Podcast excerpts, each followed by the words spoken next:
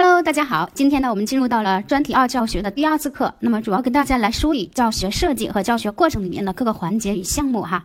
那么，首先我们看到思维导图，我们看一下教学设计和教学过程。在这里呢，呃，我们把教学过程一个完整的教学过程进行了这样的一些拆分，拆分成了一些这样的项目。那么，大家看一看这个里面的项目，我们稍微跟大家简单梳理一下，看看哪些项目是已经考过的啊。首先，教学目标这个项目是单独考过，在我们的初中学段考察的是分层教学目标。好，接着教学方法，那么教学方法在这里呢，我们也是有考过的，也是有考过的哈。嗯，这个是在高中段考过啊，在高中段考过，在我们的这个打印的资料里面呢，我们是有这个的。大家看到我们打印资料的第三页，这个补充补充的这个材料哈。是在高中段一三年的时候考过，他给的应该是陶行知老先生的一段话，对不对？嗯，那么呃，解放孩子的什么什么什么这段话，大家看到这道题你就知道了哈。这里的话呢，他问了我们，呃，嗯，这个材料所体现出来的现代教育理念，对不对？然后我们列举，嗯。可以体现陶行知上述主张的教学方式，其实就是教学方法，对不对？列举相应的教学方法，然后选择一个新的知识点来设计教学过程。那么，所以我们看到没有，教学方法要考，它比较考的比较难的一种方式，就是我们一三年的这道高中的真题，它就是让你来设计一个教学，然后呢，要求你所设计的这个教学需要把相应的呃它指定的或者说材料中体现的这种教学方法要运用到你的教学过程当中去，这是比较难的一种。当然，教学方法。如果说还要考的话呢，他也可以直接给出一段这个材料的一种描述，对不对？然后问我们其中体现出了什么样的教学方法，或者是教学方法方面存在什么样的问题，我们可以去就此进行分析，对不对？好，那么接着呢，我们再来看一看关于导入啊，导入的话呢，目前为止我们只在小学阶段考过啊。那么当时他给出了是一段材料的描述，告诉我们这个老师他的导入是怎样进行的，然后让我们来分析，指出这个老师在导入环节所存在的问题，并且让我们结合自己的学科自选内容来设计一个三分钟的新课导入。你看，这是关于导入，对不对？我们既要分析，同时也要进行一个相应的导入的设计哈。那么接着呢是新授，新授的话其实就考的很多了，对吧？各个环节呃各个学段其实都是有考过的。新授的话呢，我们任何一个教学过程的设计，让你自选。教学内容来设计一个这样的教学过程，那其实都是在考新手，是吧？都不是让大家来设计一个复习课吧，都是在考新手了哈。好，那么接着呢是巩固练习。到目前为止呢，我们是没有单独的考过大家的巩固练习。那么今天这节课呢，我们也不会对巩固练习在这里哈是不会进行一个详细的讲解，因为我们后面会有讲到一个命题，我们打算把巩固练习和命题放到一块儿去讲。因为如果考到了，让大家来呃设计这样的练习，其实就是来考察我们老师的非常重要的一种基本素养和能力，就是关于命题的能力，对不对？好，这个我们暂时是没有考过，老师怎么样来设计练习题或者去呃设计考试题的，就是命题是没有考过的哈。紧接着是小节，小节的话就是课堂小节了。那么三个学段目前为止都没有单独的考过课堂小节。那么接着我们看看布置作业，布置作业是非常重要的一个点，也是我们现在谈论非常多的作业问题，是目前我们教育界非常关注的话题，对不对？我们一直在强调减负，一直在强调作业的量和作业的时长以及作业的形式。那么，尤其我们今年啊，今年我们又特别的关注了，又特别的关注这个话题。而这个话题的话呢，其实我们在三个学段当中都是考过的，也都是非常喜欢考的。那么我们最先考到的应该是在我们的高中学段哈。嗯，我记得他当时集合的是一些那样的打油诗，因为其实这也正好是当时，呃，应该是一三年，我们当时网络上也有一个这样的热点，就是关于调侃作业比较多的这种打油诗，比如说啊，洛阳好友如相问，还有作业没写完，什么垂死梦中惊坐起，还有作业没写完，那是当时一三年的时候我们的一个热点，当时网络上对这些打油诗是传的非常的这个热烈，都是沸沸扬扬的啊，对这个话题也议论的比较多。所以当时呢，我们就是结合这个热点，也考了一道设计题，嗯，用的就是这种类似的打油诗，比如说“无边落木萧萧下，不尽作业滚滚来”这样的啊。那么它让我们分析呃这个材料所反映的作业问题。那同时呢，让我们结合呃自己的这个学科或者结合某个学科来设计暑假作业，要求在设计中解决我们的上述问题。这是第一次我们呃出现了这个作业是在高中学段出现的。那么在初中学段的话呢，关于作业其实我们也是有考过的，嗯。比如说，我们有考过一次是表格题，是表格题放到了第一题。当时他给的他不是布置作业，而是对于学生不交作业老师的处理方式啊。那么他给出了一系列的这种处理方式，然后列出了百分比。当然其中有好的也有不好的，对吧？比如说体罚、变相体罚，这是不好的。那么还有正面教育啊，呃等等这些啊。的一系列做法，那么把每一种做法所占的百分比都总结出来，然后他让我们来分析，呃，这个材料中老师对学生不交作业的这个处理所存在的问题，并提出解决对策。那么这是跟作业有关，在初中考过的。当然，在初中阶段呢，我们还考过一次跟作业相关的呃材料分析题。也是结合我们的热点，应该是在一五一六一五或者一六年考到的。嗯，他给的就是应该是一六年哈，一六年我们的补充讲义当中，我们的打印讲义当中有这道真题，大家来看一下这道题，大概你就知道是什么意思了哈。就是我们的这个第二页课堂练笔二，这是呃是一六年的一道真题哈。那么它其实也是结合我们的热点，就是我们的这个手机刷屏作业、手机刷屏作业这样的一个教育现象。他问我们，让我们来列举手机刷屏作业所存在的问题，并提出有效措施，帮助家长对孩子进行合理引导。你看，其实这道题它已经比较的先进了。这里面它既让我们来列出问题，同时也渗透了一个家校合作、对家庭教育的指导这样的一个理念在里面，对不对？他让我们提出有效措施去帮助家长对孩子进行合理引导，这题就是要求老师提出建议，对家庭教育来进行呃针对性的指导了，对不对？好，你看这最起码高中阶段都出现了两次了啊。那么在小学阶段的话呢，我们就是考的作业设计，当时给的是一个表格，也是。嗯，那个表格就分成了这样的几个栏目。第一栏是作业形式，那么比如说他列举了有动手操作啊，有趣味活动啊，那么接着可能就有一些让大家去补充，看看你觉得还有什么类型的作业形式。然后第二栏呢是具体作业，具体作业的话就要求大家结合每一种形式，你把具体的作业你能够把它写出来。那这里其实就是要求大家结合自己的学科或者教学内容了，对不对？把具体作业补充完整。那么第三栏呢就是设计意图，你设计的每一种作业，你的意图是什么？你想要达到什么样的目的，也是需要写出来的。那么这是在小学阶段我们考过的作业哈。那么当然，其实作业这个话题呢，它依然是我们的热点。如果要考，我们还还是有很多可以考的，因为跟作业相关的，我们除了作业的布置，其实我们还有作业的批改，对不对？作业的批改也是可以考的呀。那么还有呢，就是我们呃，对于学生完成作业的这种陪伴，我们是就是。一般来说，孩子完成作业都是在家里面完成的。那么这个时候，家长如何进行一个有效的陪伴和监督，对不对？那么也是需要可以去给家长提出一些针对性的或者专业性的、建设性的这个建议的，对吧？好，所以作业问题还是一个重中之重哈。紧接着，思维导图当中，我们的最后一个是课堂评价。那么课堂评价的话呢，呃，这个其实就是考察老师在课堂当中对于学生的作答、对学生的行为，老师所做出的这个反反应或者是反馈，对不对？那么目前为止，我们没有单独的让大家去分析过老师的课堂评价行为哈。那么等会儿我们也会跟大家一起来梳理课堂评价的过程当中老师的一些注意事项哈，需要注意的地方。好了，这是关于教学设计和教学过程里面，我们沿着这个导图跟大家梳理了哪些没有考过，以及还有什么是可以再考的，对不对？那么首先呢，在教学设计和教学过程这里。啊，先跟大家提一个统一的任务和要求，就是我们要找到一个具体的，或者说你所擅长的教学内容，然后来进行一个完整的教学设计。这个完整的教学设计就要求你有教学目标、教学重难点，然后还有你的教学过程。教学过程就肯定要包含导入、新授、巩固练习、小结和布置作业，这些都需要包含进来。而你所设计的这个呃新授里面，或者你所设计的教学过程里面，要求大家一定要渗透，渗透什么呢？渗透我们的这样的几个理念，呃，就是学生主体和联系实际。还有对学生的激励赏识，这些都要把它渗透进去哈。那所包含的，你设计的教学过程所包含的教学方法，就一定要有启发、探究、合作，这是最起码的，要把它涵盖进去哈。这是给大家布置的一个梳理性的一个作业，把它列到你的作业清单上面，这个非常重。表哈，那其实虽然说听上去龙老师的要求比较多，那其实 对大家来讲，应该是很多老师都在秉承的。我们所设计的，你赛课的、公开课的，对不对？或者是你认为相对比较好的这个教学，应该都会呃涵盖我所提到的这几个要求吧，对吧？好，那么你设计了一个这样的教学之后，那么紧跟着罗老师的第二个要求就是，我们用同课异构的思路，你针对这个具体的你已经设计好的这个教学，你再写一个不一样的教学方案。同课异构的思路是比较重要的。我们有很多学校，很多老师应该都在做这样的一些事情，对不对？都在做这个同课异构啊。那我同课异构的思路，目前为止我们还是没有考过，没有考过啊。如果还要考，我觉得是很好考的。比如说导入，我就可以让你来设计两个或者两个以上的导入啊，结合某一具体的教学内容，或者结合同一个教学内容来设计不同的导入，对不对？或者我们的节课、课堂小结，那也是可以不一样的呀，也是可以有不同的方式啊，是不是？还有我的作业。嗯，要求你设计的作业，那么也是用同课异构的思路设计两种不同的作业，我觉得这都是可以的，是不是？所以说，那么我们的要求就是结合一个特定的教学内容，那么用同课异构的思路来设计两个不同的教学，完善完善出来两篇不一样的教案。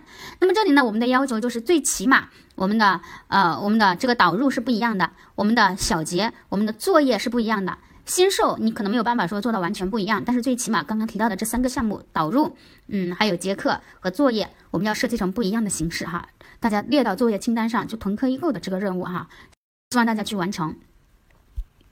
好，那么接下来呢，我们就沿着这个导图，我们一个一个项目来看。首先呢，我们看到教学目标。教学目标的话呢，嗯，如果要考察，那第一种考察方式肯定是让你去写，对不对？写教学目标。那么第二种方式可能是让你去评评价这个老师的教学目标可能会存在什么样的问题。那么第三种可能是让你改写，就是说这个老师找出了他教学目标存在的问题，让你再改写，对不对？用更合理的方式、科学的方式来写出一个恰当的教学目标。所以呢，不管是怎么考。归根结底都是需要大家知道一个好的教学目标应该应该要怎么去写。那么一个好的教学目标怎么去写？我们的教学技能批注讲义里面我们会有教学目标的 A B C D 法，对不对？那么大家可以结合教学技能里边我们对于这个教学目标的编制这部分的讲解，以及结合郭老师对教学技能这部分内容的这个呃讲授哈，那么大家去规范一下自己的这个教学目标的书写。可能我们平时在编制教案的时候，我们教学目标会写的相对随意一些，不会那么的规范，对不对？但是如果是在考试的时候就注意了哈，考试的时候我们是需要更加严谨的，对不对？因为我们要靠这个去拿分数的。所以呢，教学目标的话呢，我们建议是采用 A B C D 法。那么在写的过程当中呢，我要强调，第一个就是教学目标一定要凸显学生主体，就你不要出现老师能怎么怎么样，对不对？一定是学生能怎么怎么样。那同时呢，不要出现什么使学生啊、让学生啊，在教学目标里面，我们是学生自己怎么怎么样，学生能够怎么怎么样，而不是老师使学生让学生，呃，学生不是被动的哈，注意一下，这是第一个，主体必须是学生。那么第二个呢，就是我们的这个行为动词，大家注意一下，要尽量的明确，要尽量的具有可操作性，对吧？啊，比如说，呃，常见的我们的一些比较含糊的、模糊的，就是掌握呀、理解呀、呃，知道啊、了解啊，这些相对会比较含糊。那么我们可以用一些词语去替换它，比如说，呃，学生能够写出啊、列出啊、背出啊、认出啊、比较啊、辨别啊、呃，解决呀，能够设计出什么呀？你看这些就是替换的表达，它就能够有呃外显的行为，对不对？所以说我们更加的具有可操作性，是不是和可观测性？就注意一下哈，集中的我就提醒这么两点。那么，呃，教学目标的话呢，所以我们给大家布置的囤课易购的这个这个教案的设计里边，我们把目标就好好的规范一下，好好的去规范一下哈。那么接着呢，我们拿出我们那本淡黄色的主观题批注讲义，请大家翻到第三十三页，我们来看一下跟教学目标有关的呃这样的几道题。首先看到第三十三页，三十三页的这道真题七案例分析是一二年陕西省考的一道题目啊。这道题目呢，我们先不看题目，我们看材料。我觉得从材料入手，我们来分析，对我们也是有启发的啊。这则材料，我觉得，嗯，我们可以得到的启发在于哪里呢？首先，我们看一看，这其实是一个课堂突发，大家注意到没有？就是老师让学生呃来分析他们的感受，对不对？那这个时候有一个孩子，他的回答肯定是超出了这个老师的想，超出了这个老师的预期的，对不对？同时呢，这个孩子的回答其实和文本所倡导的这个价值观。是不一样的，对不对？那老师是怎么处理的呢？我觉得这个老师的处理方法可以给我们启发，就是如果说我们遇到的题目，题目当中啊，他给出的材料就是，哎，课堂当中学生的回答，那么他可能比较有新意，但是呢，他和我们主流所倡导的这种价值取向又是不一样的。这个时候，老师该怎么去处理？我们看看老师是这样引导的，你看。小强同学读得很深入，有自己独特的感悟，敢于表达自己的观点，并且说的有理有据，值得大家学习。老师是先扬，先表扬他，表扬他什么呢？表扬他，比如说呃思考的，还有他的呃独特的感悟啊，表扬他敢于表达呀，有理有据呀，是不是表扬这些？这就表扬他有待积极的思考，表扬他呃思维的独特，表扬他的敢于表达，是不是表扬这几个方面？然后呢，老师再用但是来引出对学生的这个纠正，对不对？对他们来实施一个正向的引导，把他的情感、态度、价值观引回到正确的轨道上面来。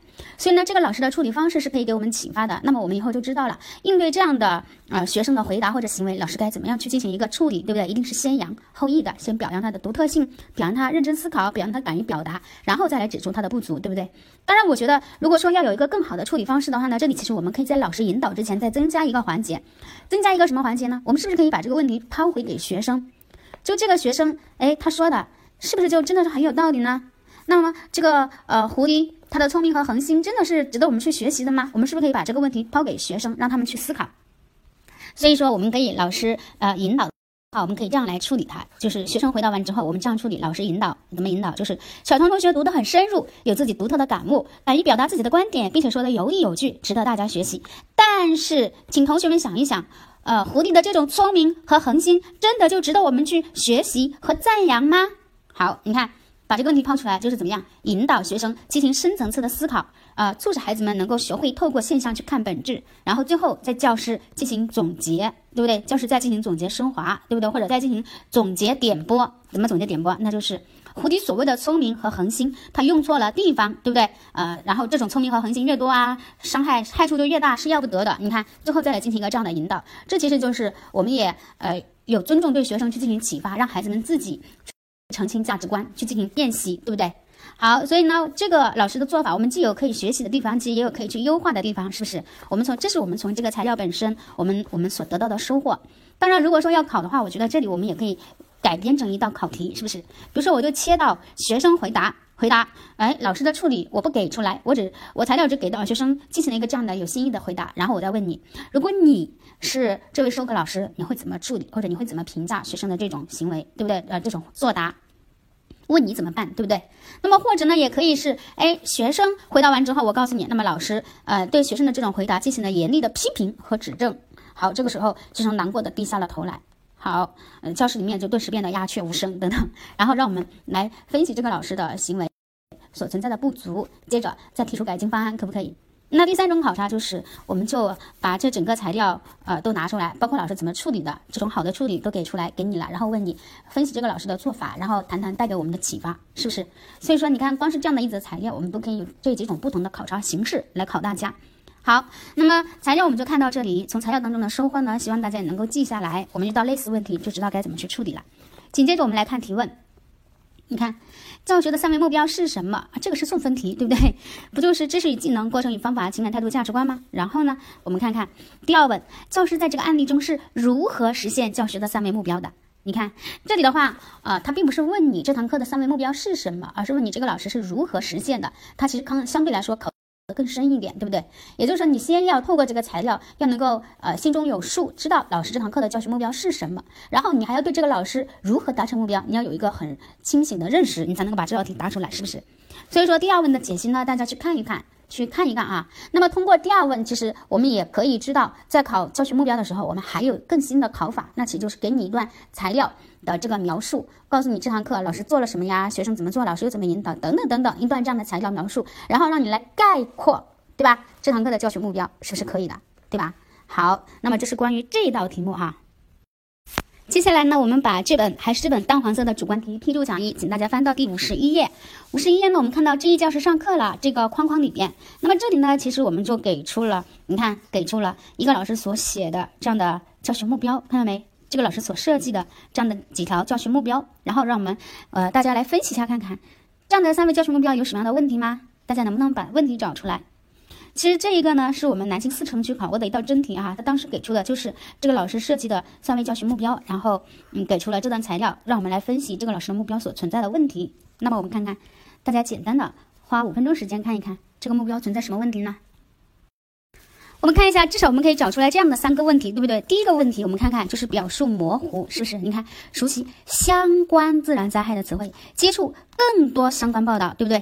通过多种学习活动，你看这些都是很模糊的表达，是不是？所以第一个问题是表述模糊，然后我们再拓展，就是如目标一中熟悉相关自然灾害，目标二中接触更多，目标三中通过多种学习活动等，你看都是比较模糊的表述，对不对？都是比较模糊的表述。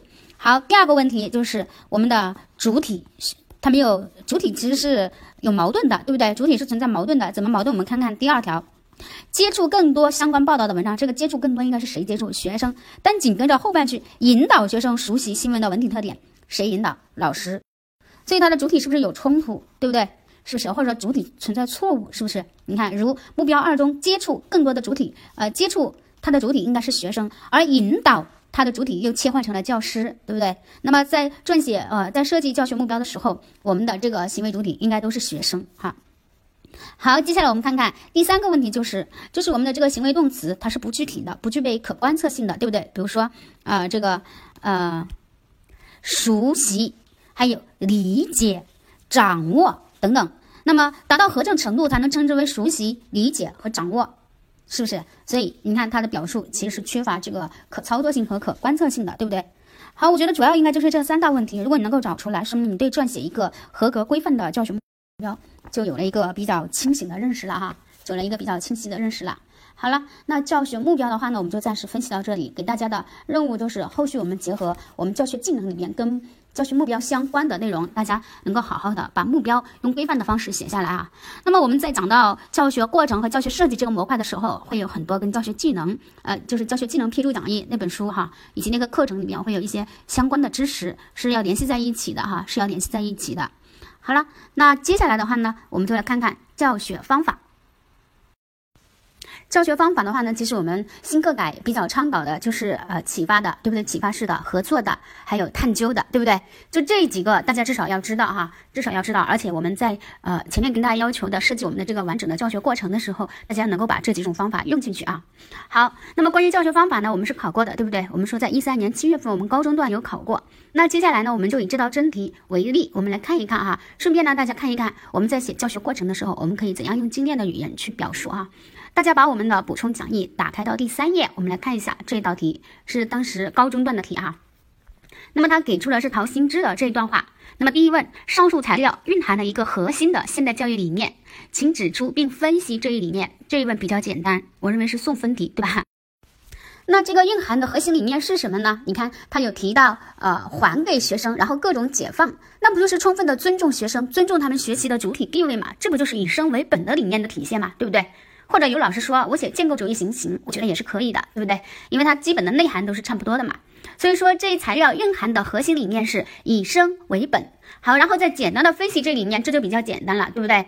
那么啊，以生为本的理念，其实它强调的就是学习不是由教师把知识简单的传递给学生，而是由学生自己来建构知识的过程。学生不是单纯的简单的被动接受信息，而是主动的去建构自身的知识体系。所以在教育教学的过程中，我们要给孩子们充分的时间和空间，也要去尊重他们的兴趣、爱好，把学生真正的当成学习的主人，对不对？嗯，这个就很好去解读了啊。好，然后我们接下来再看看第二问，请列举可以体现陶行知上述主张的教学方式。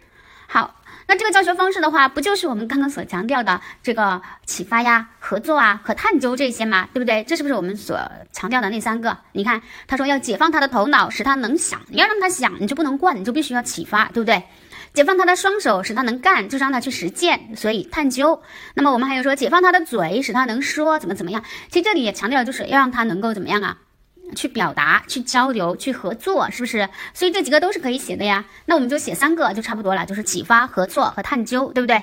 那么接着让我们设计教学过程，啊，要选择一个新的知识点设计教学过程，要求至少运用三种所列举的教学方式。那其他要求就是我们设计的教这个教学过程要把刚刚我们所列举的这三种方法都能够运用和涵盖进去，对不对？而且它要求的是选择一个新的知识点，也就是说你不一定是选择什么。一个完整的呃，这个一堂课的教学内容是不是？所以其实这道题为什么我要把它当成我们的范例放到这里呢？这个解析为什么我都要拿出来作为一个范例？第一呢，是告诉大家，通过这篇解析，我们知道对于教学设计类的题，我们怎样用精炼的语言去表述它，就在不超格子和字数的情况下，对不对？怎么样去呃表述它？那么第二个就是因为这一个范例其实也是一个很好的这个微课设计的范例，对吧？因为微课我们知道我们选择的就是某一个。知识点对不对？来进行一个完整的教学过程的设计。所以接下来我们会讲到微课的时候呢，我们就不会再详细的讲解了，就顺便放到这里跟大家一起分析了。微课的特点就是短小精悍，对不对？那么大概是十十分钟左右，或者十到十五分钟的这样的一个教学时间。那么它节选的是课堂当中的某一个知识点，但是它要求的是流程要完整。也就是说，虽然知识点只是节选的，但是呢，我依然要有导入，要有新授，对不对？要巩固练习小节作业，它的流程是要完整的啊。所以呢，微课我们呃微课的教学设计怎么去写，我们也可以参照这个解析哈。好了，那接下来呢，我们就来看看罗老师写的这篇解析，因为我确实对我们高中阶段的课本不是很了解啊，那所以呢，我我是用小学阶段的来举的例子啊。当然，我们在进行这个教学过程设计的时候呢，首先注意一下。在教学在做到教学设计类题的时候，因为一般来说，我们大家都可以是提前去准备的，对不对？所以呢，呃，建议大家结合自己所报考的学段，那么你最好的状况就是你结合自己的任教学科，结合你自己这个所熟悉的学科去写。当然，如果说你觉得我的这个学科不好写，对吧？或者有些特定的考题对我们这个学科不友好，那么这个时候，因为之前我们也考过布置作业啊，对吧？比如说在小学阶段我们考了那个作业的设计，那可能这个时候我们有的音乐老师啊、音体美老师就说，感觉对我们学科不太友好，不是很好写。那这个时候其实你转换学科，你写别的学科也是没有问题的哈。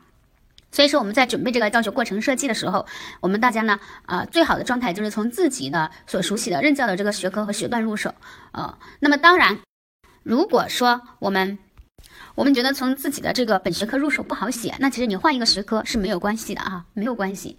好，那么我们来看一下，在这里的话，你看，首先我会呃体现出，你看小学四年级上册语文《鸟的天堂》，嗯，学科学段对吧？然后教学内容，你看课文七到八自然段，主要引导学生体会榕树的特点和鸟儿喜欢榕树的原因。你看，我会把这个教学内容对吧？就这个知识点，那么我会先简单的表述出来，是不是？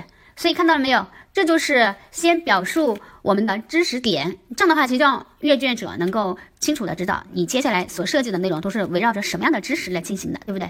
好，接着我们看看，我们是不是有导入，对不对？有新授，是吧？那么接着我们是不是还会有我们的这个嗯作业？你看是不是在几个环节当中？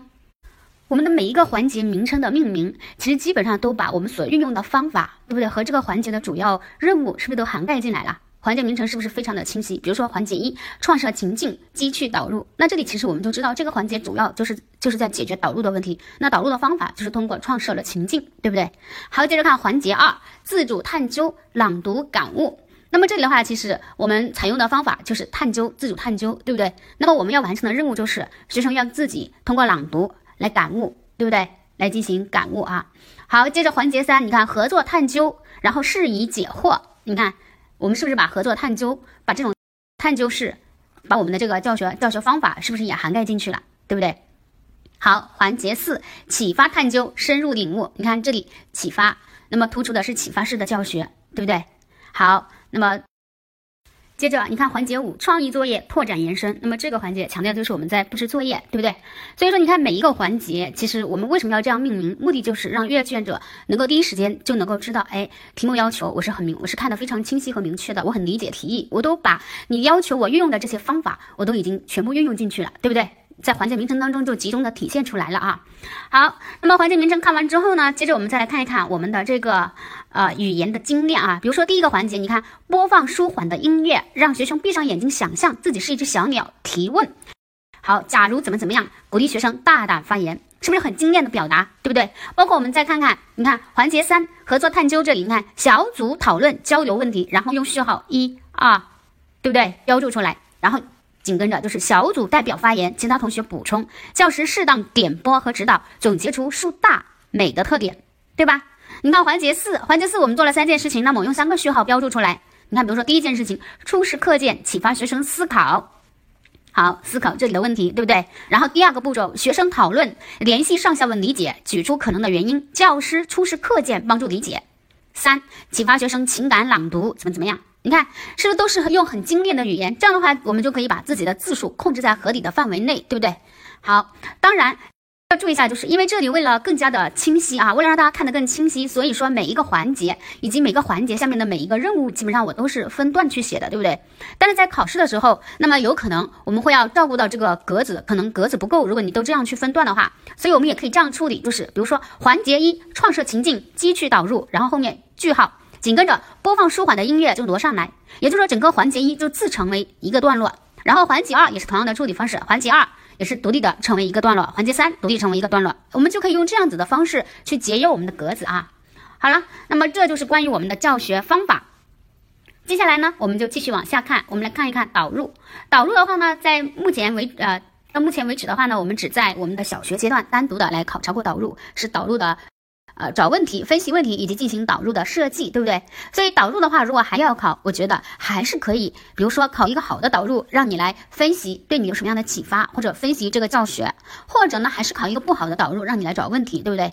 那么或者难度加大一点，用腾课一构的思路来考察大家，让大家结合某一具体教学内容，设计两种不同的导入方式，并写出你的这个设计意图，对不对？好，你看这是不是就是关于导入的考察方式了呀？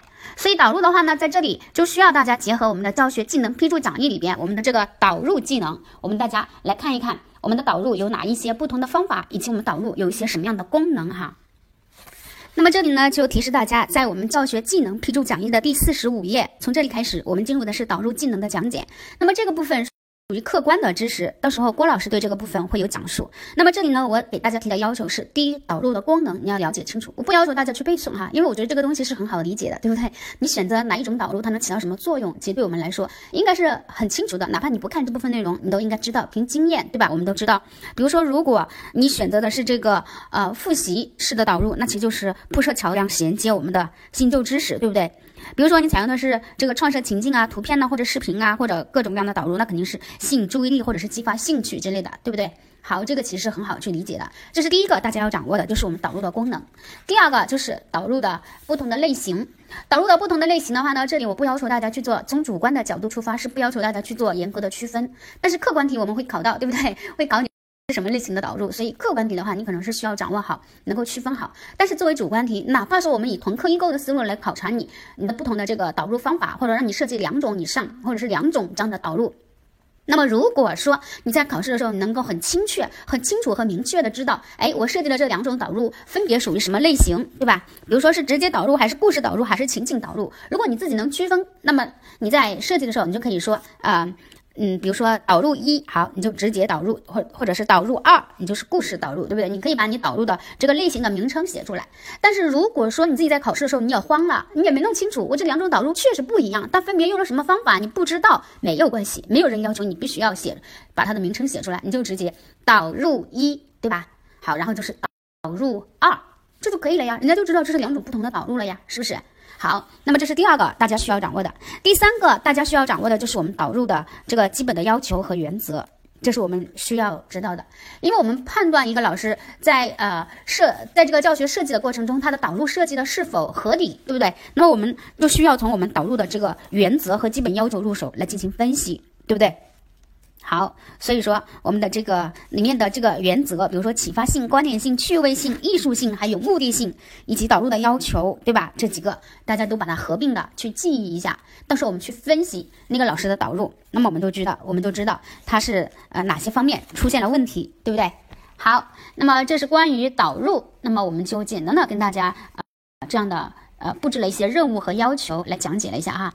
接下来呢，我们沿着这个思维导图再继续往下看，我们看到的是新兽，新兽哈。因为其实刚刚我们在讲那个鸟的天堂教学设计的话，其实就是围绕着一个新兽我们来实施的这个设计，对不对？那所以呢，这里我们不会再着重的跟大家去讲新兽啊。那么我们这里呢，跟大家介绍一种。跟新授对应的课型叫做复习课。复习课的话呢，是目前为止我们没有考过的。那同时也可能是大家在准备主观题的时候的一个盲区，很多老师也可能会忽略掉复习课哈。那复习课的话呢，其实它也呃，并不是对所有学科都友好。比如说我们的音频美，还有我们的心理健康啊。等等，这样的一些老师可能就会觉得复习课对自己学科不是特别友好，不是特别好设计，所以呢，这个时候我们就可以转而去准备其他的学科，是不是？那这里呢，我先跟大家大概的去梳理一下我们一堂比较好的复习课，我们的一个基本的教学流程。那么啊，大家可以结合自己的经验，然后再结合罗老师的这个讲解，在听完这个课之后呢，再把你这个学科一个比较好的复习课的一个流程、一个框架，你自己再再整理出来啊。因为我讲的是没有这个学科特色的，是比较普适、比较通用的，对不对？首先，我们看看复习课的话呢，其实不管大家怎么设计，那么我希望我们还是能够突出第一个，就是学生主体，因为复习课是最好体现学生主体的，对吧？知识都是大家学过的，都是孩子们已经掌握了的，所以这个复习课上，我们就要避免我们这种传统的方式，就是老师带着孩子们来梳理等等这样的形式，我们更多的是把这些梳理性的工作能够交给学生去完成，对不对？好，这是第一个学生的主体要体现。那么第二个就是我们也不要走极端，我们还是要能够体现出教师的主导作用，对吧？你不要说把复习课你就完全把主动权交给学生，老师就不管了，那也是不行的。那么在课堂上还是要能够在，尤其在你设计的流程里面，我要看到这个老师在发挥作用，在发挥他的主导。所以说复习课应该是主导和主体相结合，是不是？那么第三个问题就是复习课，注意一下，我们一堂好的复习课不是只是简单的把知识点梳理完毕，这个复习课的任务就完成了。复习课当中，我们还需要有一些对知识联系实际的，或者是比较综合的运用，这个别忘了，因为担心有老师设计的复习课就是知识梳理完了，复习课就结束了，这个不行，我们还需要有一个运用，对不对？好，所以注意这样的几个呃细节就好了。好，接着呢，我们就来看一看我们对这个复习课是怎么去设计的。首先，我觉得我们可以呃布置一些课前准备的任务，让学生去完成。对吧？因为毕竟这个是已经学过的，所以说很多工作可以交给学生课前去准备。那么课前准备需要完成哪一些呢？这个时候我们就用序号列出来。比如说第一项任务，学生梳理整个章节或者单元的知识点，画出思维导图或者知识树，这是第一个任务，让他们去梳理，对不对？那么当然，这个时候到底是单元还是主题啊？是这个单元还是章节还是什么？就看你自己这个学科，对不对？是呃按照以章节来命名还是以单元命名，对不对？那么一般我们复习课都是在一个单元或者章节结束之后，可能就会展开。这样的复习是吧？好，这第一个任务，就是学生的系统梳理和画思维导图与知识树。第二个，那就是记录下或者找出本单元或章节的学习中存存在的困惑或者是难点，也就是说这个单元或章节当中可能你还存在没有解决的问题，那么需要学生自己把它记下来找出来啊，尝试自己尝试去解决。好，这是第二个任务。第三个任务，总结本阶段学习过程中比较好的学习方法，或者也可以是记忆方法等等，对不对？啊，或者是解题思路与方法，我觉得都可以。这些就是引导学生去梳理他们的学法，是不是？好，第四个，我们可以说让他们结合本单元重难点自主编制练习题，结合本单元重难点，或者你可以说结合本单元重难点联系生活实际自主编制练习题。好，这个任务可能难度会更高一些，是不是？好，所以呢，我们布置了这么多的任务，但是为了凸显出我们的因材施教，以及不给学生增加学业负担，所以紧接着这一句，我觉得是比较重要的。我们接下来一定要突出的就是，学生根据自己情况自主选择其中一到两项任务完成，学有余力的可以多选。好，这就体现出这个老师尊重了学生，对不对？体现了以生为本，所以这句话不能少。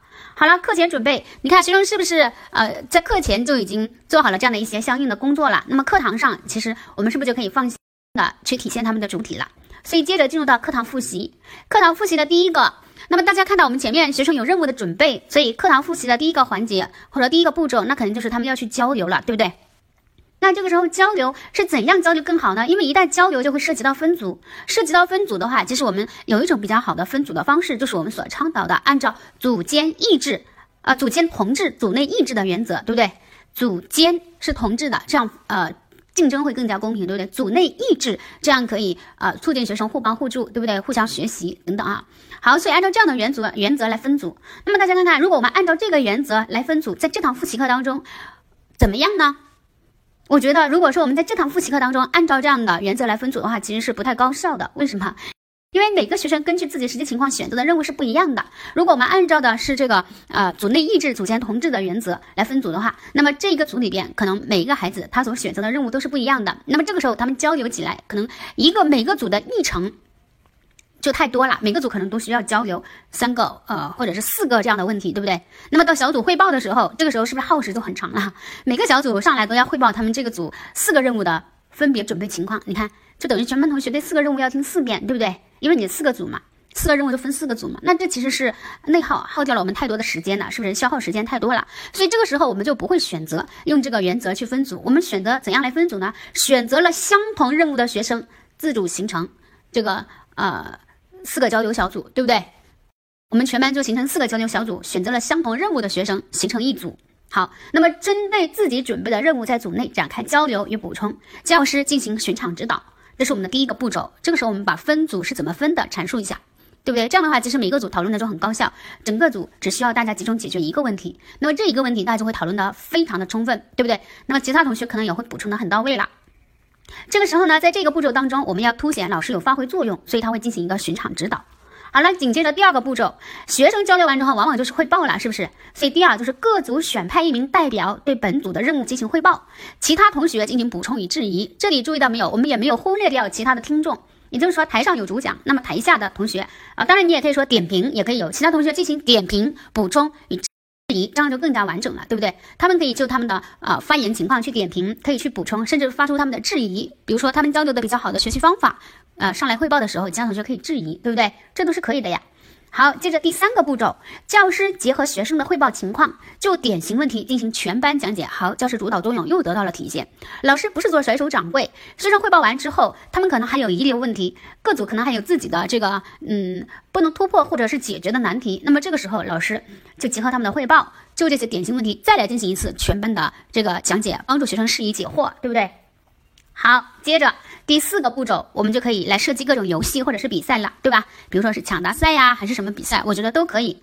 那么如果说你觉得不太好设计游戏或者比赛的，那么我们就让学生来完成老师设计的综合运用题，或者来解决由教师精选出的学生自主编制的练习题。所以这个环节我们解决的，嗯，就是我们的运用问题了，对不对？运用问题了。好，接着我们的第五个步骤就是评选，我们可以来一个评选，选出本课的最佳主讲啊、最强大脑啊，或者最佳评议或者最佳点评啊，我觉得都可以。这凸显出对学生的一个鼓励，对不对啊？提高学生的自我效能感嘛。好，所以基本上呢是这样的五个步骤或者是环节。当然，大家可以根据自己的学科实际，你去进行拆分。比如说我们的第四个步骤，有老师会觉得，哎，我们这个学科当中既有要实际的要去背诵的，嗯，那么又有需要大家去结合结合我们的实际情况去运用的，所以我就把第四个拆分成两个任务，一个呢就是我们就实际的内容，呃，要背诵和记忆的内容来展开抢答。哎，那么另外一个就是我呃拆分的第二个任务，就是我们接着再来进行这个知识点的联系实际的综合运用。我觉得这也是可以的，对不对？啊，我们把基本的框架跟大家进行了一个这样的梳理。所以呢，接下来呃大家的一个任务哈，写到任务清单上面，那就是我们就这个复习课，结合你自己的这个学科特色，你把这个复习课的框架把它整理出来，整理好啊，有备无患，对不对？好，那么复习课分析完了，我们沿着导图回到这个思维导图，再往下看巩固练习。我们刚刚说到了，在这里我们不会详细讲解，放到后面的命题，我们再来跟大家讲哈。那么接着呢是布置作业啊，是小结。小结的话呢，注意一下，如果说要考察，它和导入的考察方式是非常类似的。那么第一种考察就是啊，给你一个老师进行课堂小结的这样的一个片段，不管是好的还是不好的，都可以。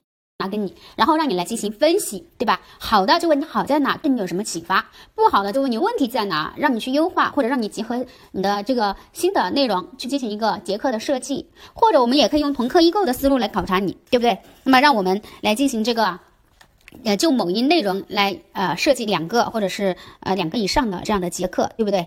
那么课堂小结的话呢，在这里我们的教学技能批注讲义是放到了第九十八页。那么这部分的内容呢，同样的，呃，也属于我们客观里面的知识点。那么作为主观来说的话，我不需要大家把里面的知识点能够背诵出来。那么我希望大家能够有个印象，至少你在写你的结课的设计意图的时候，对吧？你知道你为什么这样去设计。同样的，那么大家呃备注一下，我们在听这个嗯结课技能这个客观课的时候，那么我需要我需要大家能够做到这样的几个方面哈，就是从主观题的角度，我提的要求，大家做到这几个方面。第一个。我们的课堂小结，它的这个原则，课堂就是结课的原则啊，需要大家能够很清楚。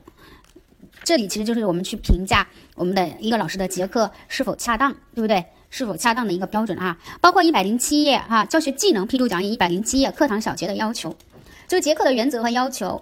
那么大家要呃大概有在了解，这个可以用于我们去评价一个老师的结课是否恰当，是否呃是否比较的合理，对不对？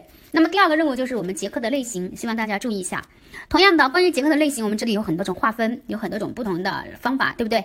那么大家如果能区，客观里面是要求区分的，在主观里面跟导入的要求是一样的，区分不了你就结课一、结课二，这是可以的哈。那么第三个要求就是我们的这个结课的功能。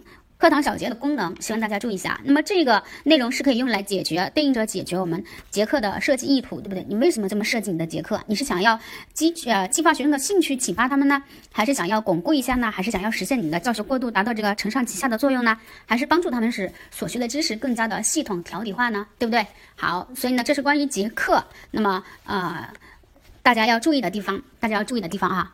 那么接下来呢，我们就进入到导图当中所说的布置作业这个部分的内容。布置作业是一个非常非常重要的这样的一个项目哈。那么作业这个话题呢，是自从我们提出减负提质以来，它经久不衰的一个热点话题。尤其在最近这几年，我们又再次把作业这个话题又作为了一个非常重要的一个呃这样的一个点，对不对？在强调它。那么。跟作业相关的，我们要涉及到的、会讲到的，就是作业的设计与布置。那么，作业的批改以及家长对作业的这个辅导，我们会结合这三个方面来跟大家进行讲解和梳理啊。那么跟作业相关的，我们可以先回顾，引导大家回顾和关注一下我们的一些呃这样的文件哈，这样的一些文件，我们就可以看出我们教育部以及教育界的重视哈。首先呢，看我们广东自己的，在二零二零年，也就是在去年的一月二十一号，我们广东省教育厅印发了《广东省中小学生减负工作实施方案》的通知。那么在这个通知当中呢，他就明确提出，杜绝将学生作业变成家长作业或要求家长检查批改作业。好，你看这里，其实我们强调的就是我们布布置的作业是针对学生的，而不是加重家长的负担。同时提出来，不能要求家长批改作业，对不对？那么另外呢，他还指出，我们学校要建立完善学生各学科作业量的情况摸查制度，并及时将这个摸查结果反馈给任课教师，也就是要求我们能够控制作业的量，避免造成学生过大的这个学业的压力与负担，对？那么关于作业的话，你看我们教育部部长啊陈宝生在今年就是二零二一年全国的教育工作会议上。他也有强调，我们作业的管理要对各学段作业要有明确的要求。比如说，小学阶段的作业不出校门，食堂作业要在校内完成；初中阶段的作业不超纲，高中阶段的作业不越界。还要让学校的责任回归学校，家庭的责任回归家庭，对吧？来共同引导孩子去自主完成自我管理作业。你看，这是呃陈宝生在我们教育工作会议上的讲话，其中跟作业有关的提到的。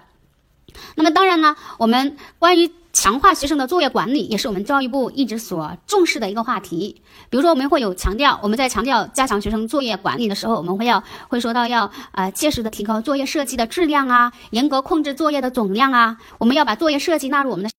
校本教研，哎，所以说，当我们写到老师的教学研究校本教研的时候，写到研究的时候，就注意作业的设计也是属于我们的校本教研。那么这里就释放出来一个什么样的信号？有可能我们还可以继续考跟作业设计相关的这样的设计题，对不对？那么，呃，他鼓励我们布置哪一些作业呢？你看，分层次的作业、弹性作业、个性化作业，注重设计一些探究性的、实践性的作业，还可以去探索跨学科综合性的作业。那么要克服和避免的就是机械啊、重复啊、无效啊、惩罚性的这样的一些作业。同时要求我们的任课老师要认真批改作业、分析学情、答疑辅导，不得给家长布置或变相布置作业，不得要求家长检查批改作业。你看，这其实是不是都是在强调了作业的布置与设计，以及作业的这个批改等等这样的一些问题，对不对？其实不管怎么强调，那么我们对作业所倡导的，嗯，我们所倡导的作业的形式，对吧？啊，布置作业的原则是没有变的，对不对？啊，那么当然，这里呢有一个最新的文件，我希望大家去关注一下哈，是关于我们教育部办公厅关于进一步加强中小学生睡眠管理工作的通知。对睡眠管理工作的通知，我们知道睡眠和这个作业也是息息相关的，对吧？我们作业总量控制了，孩子们的学业的压力和负担不那么重了，他们的睡眠质量和睡眠的时长才能够得到保证，对不对？那么这个通知的话呢，是在我们嗯三月底，应该是三月三十一号。二零二一年的三月三十一号发出的这样的一个通知，关于睡眠所做出的规定。那么这里呢，呃，其中我们就明确的规定了，我们要防止呃这个学业负担过重来挤占学生的睡眠时间。那么我们就严严格要求要。合理调控学生的书面作业总量，指导学生充分利用自习课或课后服务时间，呃，使小学生在校内基本完成书面作业，中学生在校内完成大部分书面作业，避免学生回家后作业时间过长，挤占他们的正常睡眠时间。你看，这里其实就是我们对作业的一个严格的要求，对不对？同时注意一下，你看这个通知里面啊，这个文件里面他还提到的就是，呃，个别学生经努力到就寝时间仍未完成作业的，家长应督促按时就寝，不熬夜。确保充足睡眠，你看，也就是说到点该睡觉了。这里他规定的是小学生不晚于九点二十，初中生不晚于十点，高中生不晚于十一点。他的意思是到点该睡觉了，作业还没写完，那么这个时候怎么办？哎，要让他们就寝不熬夜。所以这个时候作业没有完成的可以暂时不完成，但是老师要怎么做呢？要针对呃，要针对学生的这个情况，帮助他去分析原因，加强学业辅导，提出改进策略。如果是老师自己问题，对吧？呃，或者这个学生确实没有办法完成那么多，呃，如果有必要有这种必要的话，就可以调整作业内容和作业量。你看，由此可以看出我们教育部对于这个啊学生的这个学业负担的控制，他的一个决心，对不对？好，所以说呢，作业这个话题是如此之重要啊。那么我希望大家去重视它，尤其刚刚讲到的这样的几部文件，我希望大家去好好的看一下。那么同时呢，在布作业这个里边，等会儿我会跟大家布置的一些任务，那么我也希望大家去好好的完成它啊。好了，那么接着的话呢，我们就来首先看一看作业的布置与设计。作业的布置与设计，毫无疑问，我们在文件当中就已经明确提出了，我们作业的布置与设计，首先我们的量，对吧？你肯定知道量要合理，难度要适中，对不对？那么作业要有针对性，是不是？同时还可以有呃层次性，对吧？我们作业要分层，是不是？好，同时还可以作业的形式方面可以多样化，对不对？可以布置弹性作业、个性化作业，可以设计探究性、实践性作业，对不对？等等，对不对？这是不是对作业布置和设计方面的一些要求？我想这些要求对大家来说都不陌生。如果让你去作答，应该都很好来作答了，对不对？这是关于我们作业布置方面我们所需要注意的一些地方哈。就是希望在面对跟作业布置与设计这种类型材料分析题的时候，大家能够一针见血的找出这个老师在作业设计方面所存在的问题哈。比如说，如果他要告诉你，哎，学生完成作业的情况，呃，存在什么样的问题等等等等，对吧？那么你要从学生完成情况当中，你要大概能够推断出来，哎，这个老师在教学当中或者在作业的布置与设计当中，会不会存在哪一些不足，对不对？好，那么接着呢？请大家拿出我们的那个任务清单哈，要给大家布置作业了。那么这个作业呢，其实，在同课异构里边，我们也提到过，要求大家来设计作业，对不对？设计不同类型的作业。那么这里再一次强调一下，希望大家能够重视哈，因为作业问题是现在谈的火热的一个话题，所以说希望大家去设计一个分层作业，就结合一个具体的教学内容啊，你来设计你的分层作业哈。那么分层作业肯定就是。会有一般来说是三种层次，对不对？基础的，对吧？提高的、拓展的，是不是？或者是挑战的这样的几个层次，三个层次。那么针对的是三种不同学习水平的孩子，是不是？好，那么接着呢，大家还可以设计的就是个性化的作业，对不对？个性化的作业其实就是要尊重孩子们不同的兴趣爱好和特长，是不是？让他们能够结合自己的这个意愿和特长，对不对？和特点来进行完成的。那么这两种作业类型是希望大家去进行设计的。那么在设计这些类型作业的时候，你的作业形式你可以去设计成探究的，或者是实践的，或者你也可以设计成综合跨学科的，我觉得都可以啊。但是你一定要去写。如果说你自己没有把握，那么我觉得这个时候你可以去呃百度或者去网上搜索一些比较好的这种作业的是呃你的这个学科的对不对？所设计的这样的作业，然后自己再稍微改一改，对不对？比如说语言方面如果不够精炼，那么你精精简一下，对不对？把语言再规范一下，改一改，就变成你自己东西，把它先积累下来啊。这个工作大家一定要自己去做，要去好好的把它完成啊。那么接下来呢，我们看看作业的批改。作业的批改呢，呃，我们知道我们是放到了职业道德、爱岗敬业的这一条里面，对不对？我们说教师要认真备课上课，认真批改作业。但是呢，呃，我们后来在实践当中，其实批改作业很多，呃，情况下都落在了家长的头上，对不对？所以说我们现在教育界，我们就开始来纠正我们的这种不良的这个行为了，是不是？所以说现在我们就很多地方，呃，全国各个地方的很多省市都已经相应相继的出台了政策，就是要求我们的这个呃作业的批改不能落在家长的头上，应该由教师来批改。所以在这里我们先简单。分析一下，比如说我们广东省出台出台这样的政策，要求由教师来批改作业，不能由家长来进行批改，做出这样的相关的规定，它有什么样的意义？或者我们就问，由教师来批改作业，它有什么样的意义？我觉得这个应该算是比较好分析的，对不对？首先的话，它是有助于教师根据呃在批改作业的过程中，进一步了解学生的学习情况，从而来调整我们的教学，提高教学效率，对不对？这个是很显而易见的。那么第二个，它其实是呃有助于教师了解。每一个孩子的实际情况，对不对？那么啊，更好的去进行因材施教，是吧？第三个的话，其实就是有助于我们教师提高师德修养水平，对不对？因为我们说到了，它是属于爱岗敬业的内容嘛，对不对？所以它是促进教师爱岗敬业的。那么第四个，我们也可以说有助于减轻家长负担。对吧？我们把这个明确的规定为是教师的这个要履行的职责，而不是家长的责任。那其实有助于减轻家长负担负担，它明确了家校之间的分工，是不是？使家长有更多的时间来进行亲子沟通和关注孩子的身心健康发展，是不是？好，所以意义还是很多的。由教师来批改作业，对不对？那么批改作业的时候要注意什么呢？我们可以一起来总结和梳理一下。老师对孩子的作业批改要做到哪一些？有什么样的要求或者要注意什么呢？我们可以一起来梳理一下，看看。首先，第一个批改肯定要及时，对吧？要做到及时反馈嘛，所以这是第一个。第二个的话，批改要认真细致，对吧？这个也是很明确的要求，就是老师不能够说学生做错了，老师还没有还没有找出来，对不对？都没看出来，或者说在批改的过程中还出现遗漏等等，这都是不可以的哈。所以这是认真细致。第三个呢，就是啊，要注意老师呃写的批语啊等等这些都要注意书写要工整，因为你要起到一个示范性，对不对？所以这是第三个要求。第四个就是要有指导性，也就是说你要明确，对不对？比如说啊，学生错在哪里？或者说你要求学生订正怎么订正，这些你都要有明确，要要求要明确，对不对？要具有指导性，你不能只是说错错了，你有呃画一个叉就简单了事啊。好，然后呢，呃，接着应该是第五个，第五个的话呢，应该是有艺术性，或者说呃呃。能创新，这也是可以的吧？因为现在我们知道有很多老师其实花样百出，对不对？嗯，花了很多心思在作业的批改方面。比如说，有的老师会啊盖印章啊，画笑脸呐，或者有的老师会画各种小漫画在上面呐，这都能够体现出这个老师的别具匠心，他的用心之处，是不是？那么对学生来讲的话，其实他也会觉得是一种嗯很好的激励哈。所以说，在作业的批改怎么样呢？老师要避免那种简单粗暴的方式。很多老师就是草草的错了，我就草草的画个叉就了事。那我们是不是可以探索一些更艺术的、更创新的方式呢？对不对？是。孩子们哎觉得老师呃批改呃批改作业，觉得老师批改的作业对他们来说哎也是一件很期待的事情，很期待看到老师是怎么批改的，是怎么给他写评语，或者是呃怎样去呃对待他写的作业的，是不是？所以说一般来讲的话呢，我觉得批改作业可能我们主要。可以围绕着这几个方面来分析，对不对？所以关于作业的话，其实我们很多情况下，我们可以把。这个老师作业的设计和老师作业的批改是可以放到一起，甚至学生完成作业的习惯，我们都是可以放到一起来考察大家的，对不对？比如说，我们可以给你一些材呃一则这样的材料，材料当中呢给你列举一些数据，比如说，哎，这个班上有一共有多少个学生？那么在呃完成作业的过程当中，老师就会发现，其中比如说这个班有四十八个人啊，老师发现有四十四个人交了作业，四个人没有交作业。那么在交作业的学生当中，情况可能就是，哎，比如说有两个学生得优，五个得良，然后。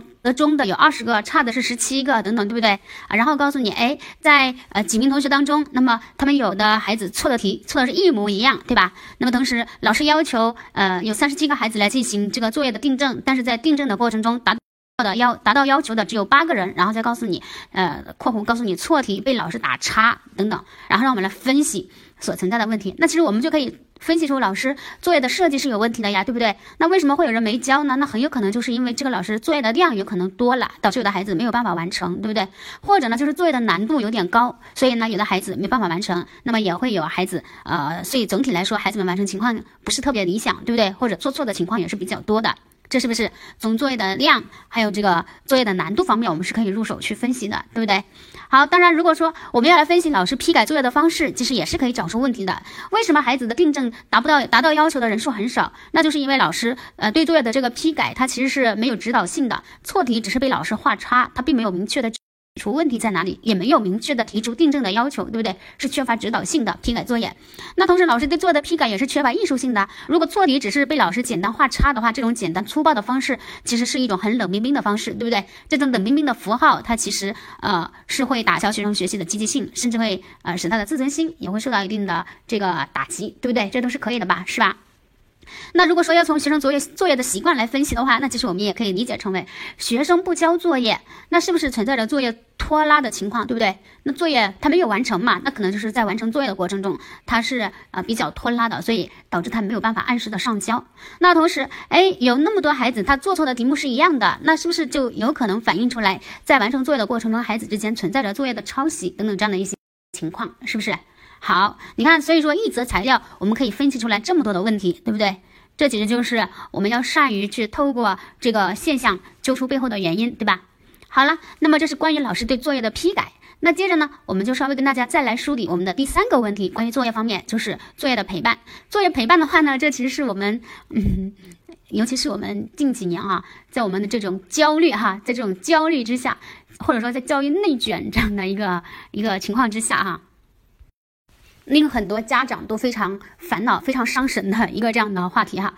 那教育陪伴呢，其实也是我们近几年讨论的比较多的。我们经常会在网上看到这样的表述，就是不写作业母慈子孝，一写作业就鸡飞狗跳，是不是？那所以说，我们要如何去进行一个呃正确的一个作业的陪伴或者是监督呢？那这个相关的话题我们是考过的，我们在一九年六月份的那次考试当中，在我们的小学卷第一题就出现了这样的一道题。那么他给出的材料其实就是关于呃一个老师，那么他到一所学校任教之后，他就发现班上的学生不能按时按量的完成作业。于是他就做了一个问卷调查，结果就发现问题的主要原原因是学生写作业磨蹭，即使作业量少、题目简单，还是有嗯百分之七十的学生不能按时完成。你看，其实这里的话，材料当中就把我们封掉了其他的路，就是作业的量和作业难度这些都是没有问题的，是正常的作业都有百分之七十左右的孩子是不能够按时完成的，对不对？那么他让我们去分析啊，呃，他们磨蹭的原因啊，并且提出应对的措施。你看这是考过的，对不对？那么在这里的话呢，我们从另一个角度入手，我们从对家庭教育的指导入手，我们可以来梳理一下。如果说呃，我们作为老师，我们要给家长提一些这样的作业辅导方面的一些建议的话，我们可以给家长一些什么样的建议呢？我们可以简单的把这个思路来梳理一下啊。那家长在孩子完成作业的时候，我们应该要怎么样去进行一个这样的正确的辅导呢？那其实这里呢，我们可以把它分成前、中、后这样的三个环节或者是部分，那么来给家长提出相应的建议。比如说，在作业完成之前，我们可以建议家长和孩子们做这些事情，或者让家长来提醒孩子做这样的一些准备。第一呢，就是做好作业的准备，要准备好文具啊，还有相关学习用品，以及做好相应的生理方面的准备。这个我们有经验的爸爸妈妈都知道。一般在写作业的时候，可能孩子就是状况百出，对不对？一会儿要喝水，一会儿要上厕所，一会儿要怎样怎样怎样。所以说，我们把这一些生理方面的准备。工作先提前做好，那同时呢，也是让孩子们准备好相关的文具和学习用品，省得他写作的时候一会儿找橡皮，一会儿又找铅笔，一会儿又找这找那找尺子，对不对？所以说这个方面的准备啊，就是学习用品还有生理方面的准备。第二个呢，就是做好作业规划。如各科作业的完成顺序和作业的完成时间，我觉得这个是需要有的，这是避免孩子拖拉一个很好用的办法，对吧？就你给他规定好，看看，哎，预估一下，我们根据这个作业的量和难度，可以相对的预估一下，哎，我们怎么来完成，对不对？比如说，呃，你的顺序你可以是怎样的，对吧？省得他一会儿东一会儿西的，把顺序安排好。那同时呢，我们再把这个时间再计划一下，每科作业你打算花多长时间完成它，对不对？好，这是第二个准备工作。第三个就是要营造一个相对安静的环境，对吧？孩子要写作业了，这个时候在放的故事、在放的歌曲，或者说在播放的电视等等这些，我们都需要关闭，给他一个相对安静的这样的一个环境哈。好，这是作业开始之前，我们可以给他做的一些相关方面的准备。那么作业完成的过程中，我觉得首先第一个就是家长要注重榜样，要营造学习的氛围。孩子在写作业，家长在打游戏，这不合适吧？对不对？你自己心里不愧疚吗？所以一般来说呢，孩子在写作业的时候，你最好你就看看书，是不是？呃，所以对于我来讲的话，我在陪孩子写作业的时候，其实我就是在看。我们的这个呃各种公众号，然后再看我自己所积累的东西，这其实也是我在旁边学习，在陪着他，对不对？所以这是第一个，注重榜样，营造学习的氛围。那么第二个也是提醒广大家长的，就是我们老师要给家长的建议，就是要保持良好的心态。有的家长过于焦虑，是吧？在鸡娃的路上就是越走越远，越走越暴躁哈。所以我们要注意心态。第一个就是不要指指点点，就不要去指点，要给要让孩子能够独立的去完成，不要家长一会儿又突然又突然跑过来指责，一会儿又突然跑过。指点对不对？所以这是第一个，不要去指点他，让他自己想，给他一点时间，你不要着急，对不对？嗯，比如说他停在那了，你不要迫不及待的就跳出来就去指指点点他，怎么怎么回事，对不对？好，第二个呢就是不要指责，这是很多家长容易犯的毛病哈，就一到辅导作业的过程当中，这个家长的火气就特别大，对不对？拍桌子的是吧？甚至啊抄棍子打的，对吧？啊，甚至这个撕作业的。各种状况百出，所以这个时候家长要控制好情绪啊，控制好情绪，不要去指责孩子，不要去呃过度的去批评他。另外呢，也不要包办，对吧？有的家长上火着急，这都不会，你不会我来，对吧？来来来来来，我来帮你写。你看这其实都是不良的这个心态，是不是？那包括其实我们也见过很多这样的报道，比如说有的家长哎辅导孩子作业辅导出了心脏搭桥，对不对？有的家长辅导孩子作业。拍桌子把手指头给拍骨折了，等等，那这都是心态方面的问题，对不对？作为家长的话，要注意孩子完成作业的过程当中，我们家长不要过多的去监视他，也不要过多的去干涉他，而是要给他一个相对宽松的这样的环境，让他感觉到心理的自由，对不对？让他能够自主的去完成，给他一定的时间和空间去思考，是不是？好，这是第二个。那是不是说放到那我们就不管了呢？也不是，所以我们还有第三个，在完成作业的过程中，我们要适时鼓励和指导，这个也很重要。这个时候家长的这个作用就体现出来了。比如说孩子出现了畏难情绪，那么这个时候我们是可以鼓励他的，对不对？那比如说孩子确实是百思不得其解，那这个时候你是可以给他一点指导的。当然前提是你自己要知道，对不对？你可以去给他一些线索啊，给他一些暗示，给他一些提示，帮助他，对不对？我觉得这是可以的。所以这是在完成作业的过程中我们要做的三个点。那么在作业完成之后，那其实我们也可以做到两个方面。第一个呢是鼓励孩子自己检查。那有的家长就迫不及待，做完了，来来来来，我来检查一下哈，就拿过来检查了。那其实这个时候我们是可以鼓励着孩子，让他养成一个自我检查的习惯，是不是？那第二个就是家长可以对孩子完成的情况、总体情况来进行一个恰当的评价，对不对？比如说完成的时长怎么样啊？完成过程中是否出现了拖拉呀？对吧？是不是能够独立的呃去克服困难完成啊？等等，对不对？那么有没有呃？这样的一个良好的书写的习惯或者坐姿啊等等，我觉得各个方面我们都是可以对孩子进行一个恰当的评价的，对不对？所以，我们做好前中后的呃每个环节当中的各个点，我觉得把这几个点做好，这其实应该都是一个很理性的一个家长在对孩子进行这个作业的辅导或者是一个作业的陪伴了，是不是？好，基本上呢我们就梳理出来了这些点，对吧？好，那么其实这些点呢，我们放到老师给孩子自己提建议，就老师给孩子提建议，给学生提建议，告诉他们在自主完成作业的过程中应该做到哪一些方面。我觉得这些点基本上也是适用的，对不对？就你把家长的心态呀，还有家长的榜样啊，嗯，你恰当的去除掉，我觉得还有家长的鼓励啊，这些你就替换成孩子自己，对不对？要能够勇于克服困难，那么要能够去恰当的去求助，对不对？改成这些，我觉得可能就差不多了，是不是？好了，那么最后呢，我们来看一下课堂评价。课堂评价这里我们专指专指的是什么呢？老师对学生的评价哈，老师对学生的评价。那么到目前为止的话呢，我们没有单独的在材料分析当中考过老师对学生课堂回答问题以及课堂表现是如何进行评价的，没有考过这个方面的材料分析题哈。所以呢，这里呢，我们就带着大家来梳梳理一下老师对学生实施课堂评价，我们应该注意哪一些方面，或者有哪一些要求。我们把这一些梳理好了之后。那么我们再来呃。去应对这这种类型的材料题，其实应该就很好应对了啊。首先，我觉得我们在进行课堂评价的时候，第一个要求就是要及时，要给学生及时反馈，对不对？比如说，如果学生回答了一个问题之后，老师不置可否，或者老师呃并没有，或者甚至都忘了对他进行相应的评价，那其实对学生来讲的话，那有可能，比如说学生答错了，老师不置可否，那对学生会有误导，对其他孩子有误导。那可能学生答了答的比较好，他很期待老师的鼓励，那这个时候老师没有给他及时的反馈，会让他失望，对不对？所以及时性注意一下。那么第二个呢，就是激励性。我们对学生的评价要注重去挖掘他的闪光点，要注重给他一定的表扬，去增强他的自我效能感，是不是？所以这是第二个激励性。第三个就是启发性。我觉得课堂评价的话，我们不能点到即止。比如说这个孩子答的并不完善。对吧？或者说不深入、不全面，甚至存在偏差或错误，那这个时候是不是我们就是学生回答完，我们简单点评就结束了呢？我觉得我们是可以再去引导他、去启发他、再去深入思考的，或者重新思考的。所以启发性是可以有的，对不对？比如说，如果有材料告诉你说，这个老师在课堂评价的过程，在课堂评价或者说课堂礼答行为，在对学生进行课堂礼答行为礼答的时候，礼道理的礼答回答的答啊。在对学生实施课堂礼答的时候，哎，有孩子答错了，这个老师他可能就是直接喊其他学生来补充。那我觉得这种评价，可能这种礼答行为就是缺乏启发性的一个体现，对不对？为什么不能让这个孩子自己，不能让他本身再去思考呢？好，所以这是第三个，第四个就是要有针对性。有针对性的话，这里我们强调的就是避免千人一面，避免每个孩子的评语都是这个评价语都是一样的。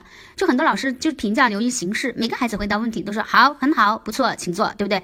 这是非常非常表面化的。那我们要有针对性，我们要因材施教，不同孩子他的回答情况那么是不一样的，我们的点评、我们的评价应该也是不一样的，要凸显出这个因人而异，对不对？好，接下来应该是嗯第五。第五个是指导性，指导性，也就是说，这个孩子他在表现整体表现的过程当中还存在什么不足？我觉得老师要能够一针见血的指出来，对吧？他存在什么不足，可以怎么去改进？要是他怎样做就会更好？我们在评价的过程当中，其实都是可以指出来的，对不对？好，第六个就是评价的内容是可以多样的，我们可以多样性。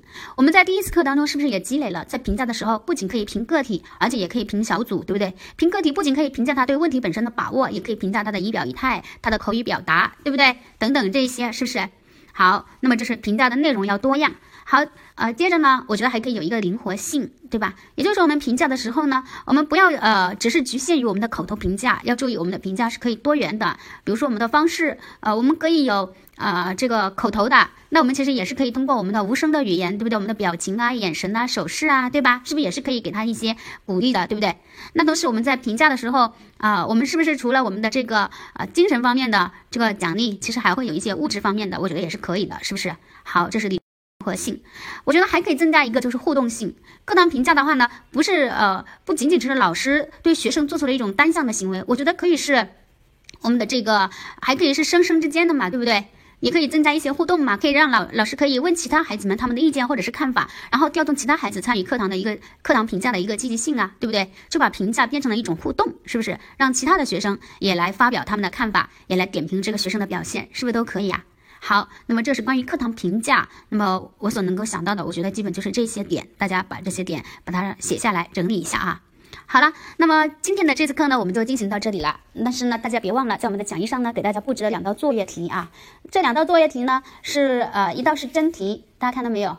一道是真题，是我们在初中的考过的，跟作业以及跟我们的手机。的这个 A P P 相关的啊，这其实也是我们呃冒出来的一个新问题，对不对？随着各类这个呃软件呐，这个学习软件呐，对不对？这样 A P P 啊这样的使用，那么孩子们在完成作业的过程当中，可能会呃利用手机去刷屏，对不对？利用手机呃去搜索。那么这道题，呃，大家注意花十五分钟左右的时间去完成。然后接着呢，就是我们的呃课堂练笔题，是我们的这个课堂练笔三，也是一道材料分析题，同样的十五分钟左右的时间去完成它。这两道题作为我们的家庭作业哈。好了，那今天我们的这次课就进行到这里了，谢谢大家，我们拜拜。